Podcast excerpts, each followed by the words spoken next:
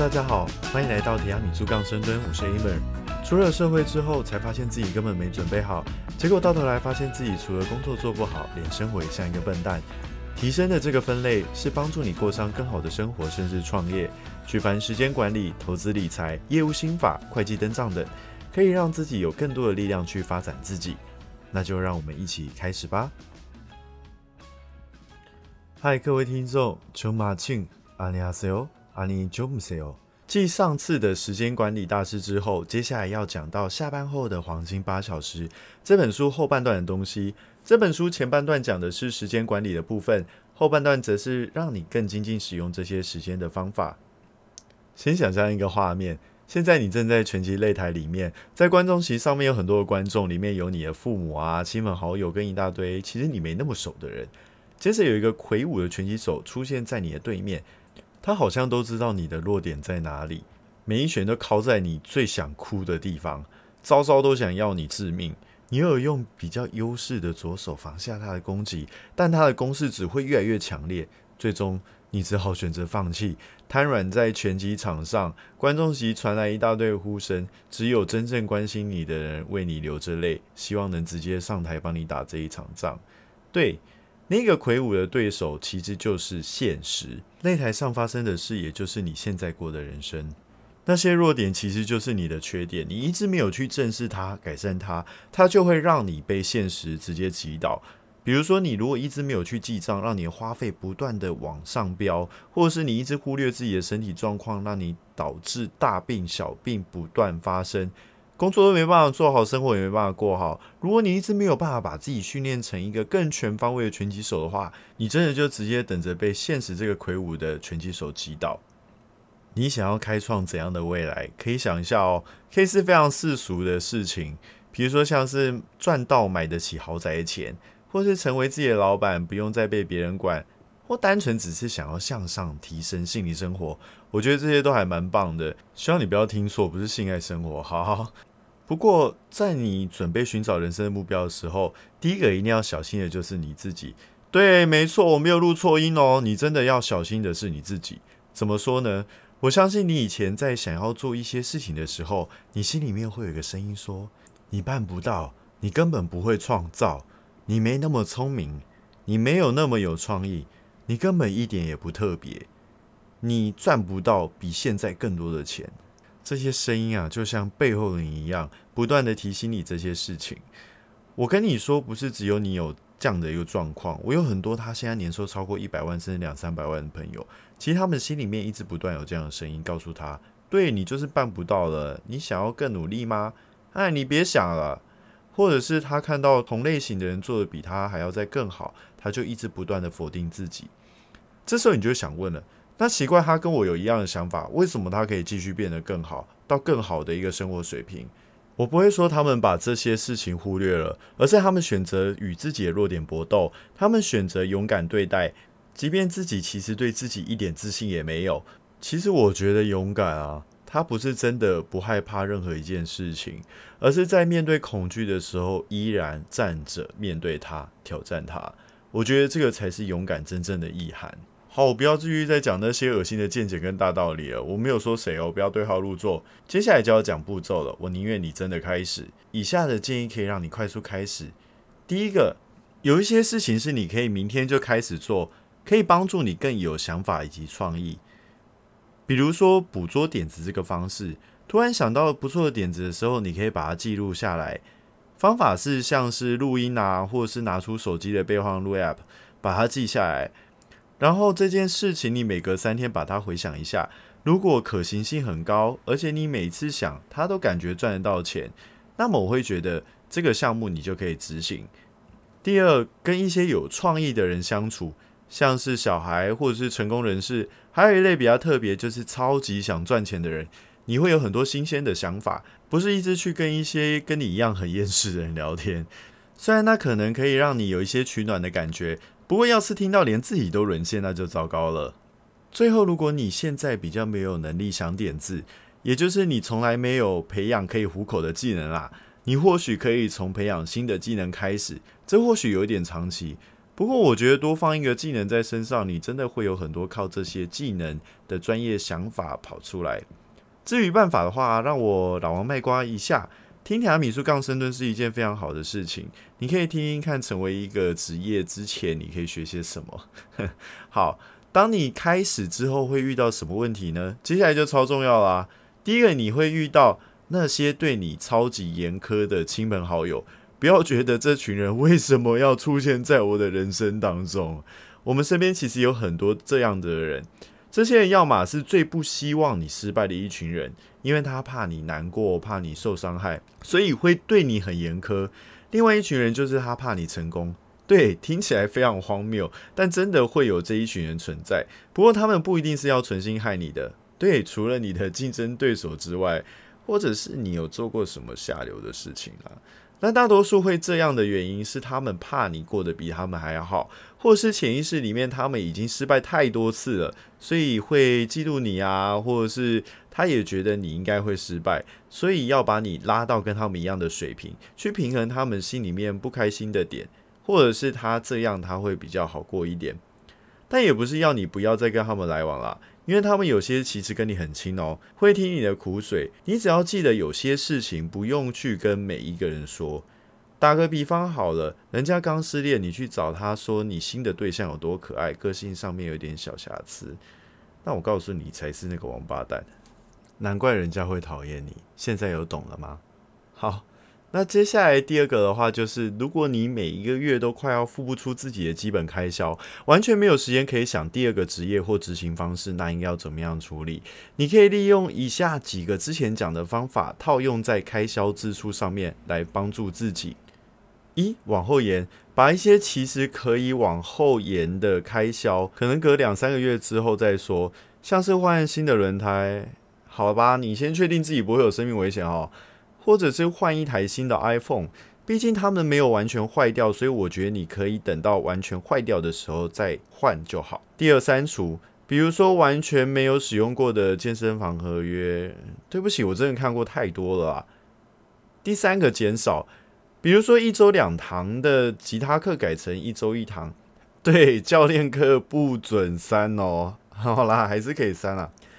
稍微去注意一下自己的花费，你不一定要去吹毛求疵到你每一个细节都知道，你每一两块都算的刚刚好，你又不是国税局，但你一定要知道自己的花费几乎都花在哪里，那这些花费是不是可以减少，或是往后延，或是删除？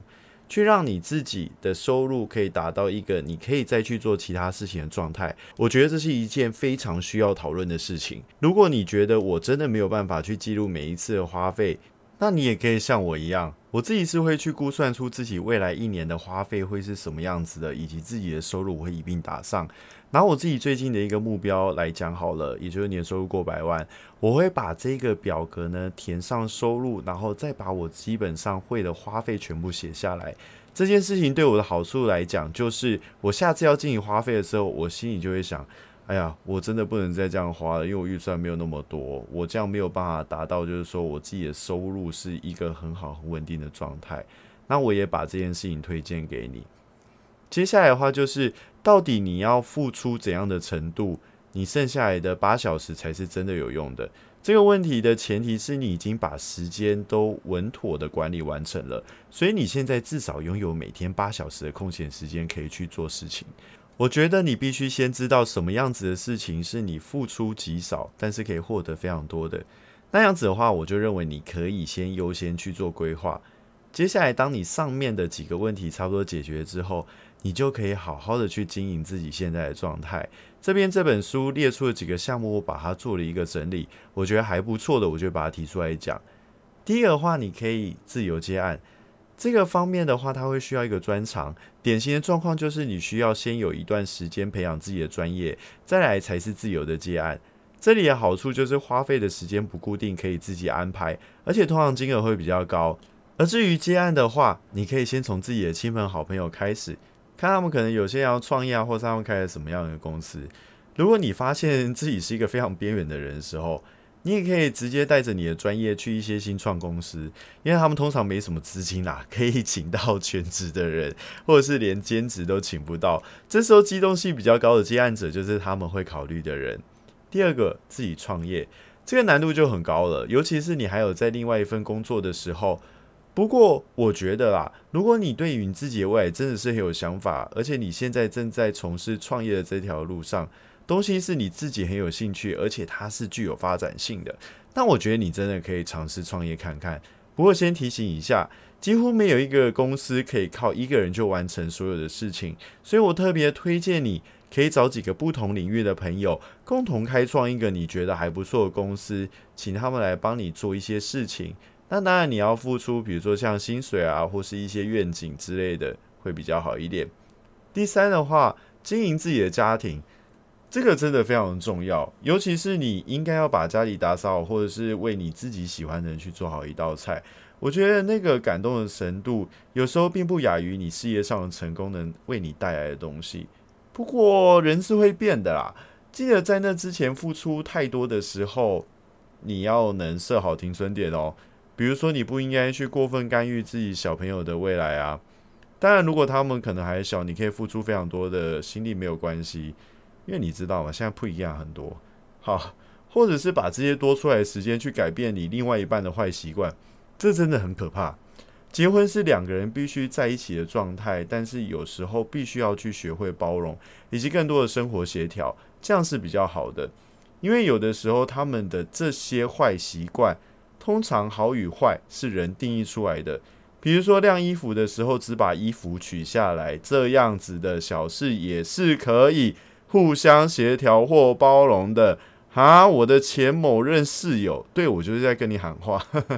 好，第四个的话是心灵成长，可能因为我本身当业务有一段时间了吧，所以我其实对心灵成长这件事情有一段时间是比较不以为然的。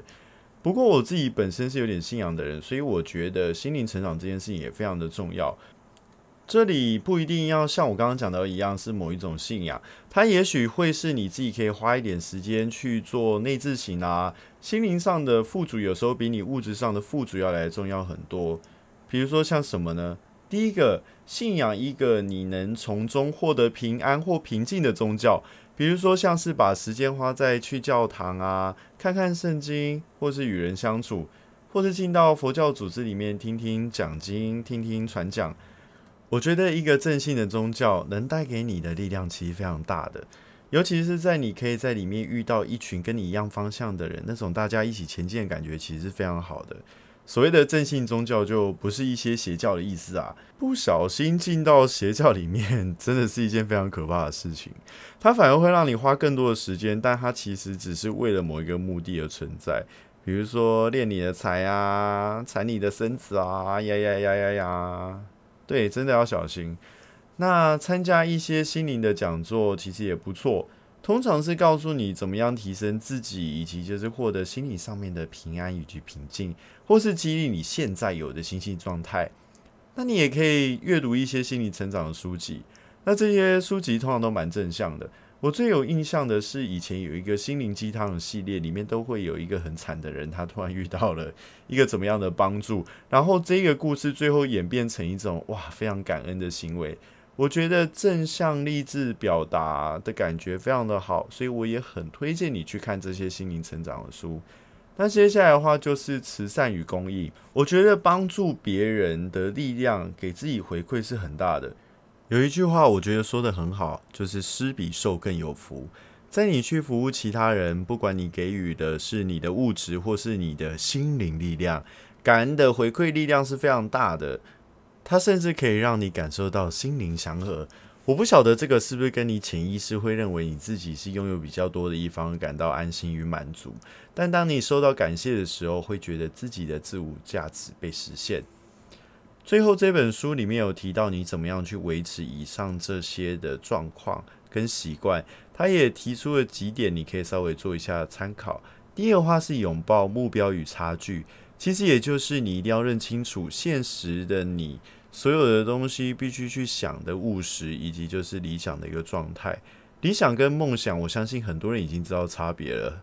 对，这个现实，这个世界会让你知道差别。好，那我们现在要讲的就是前者，也就是理想。你必须要让你不论是计划或是习惯，它维持在一个基本上可以发生的状态。比如说，你现在的经济状况就是不能天天吃居酒屋，那你就必须要把这件事情取消掉，因为你必须要认清楚自己的财富能力在哪里。那另外一个我觉得超重要的就是座右铭。这个的话，我觉得你可以设定一个非常简单而且好懂、目标也很清楚的座右铭。像我一个朋友是对人生充满新鲜感。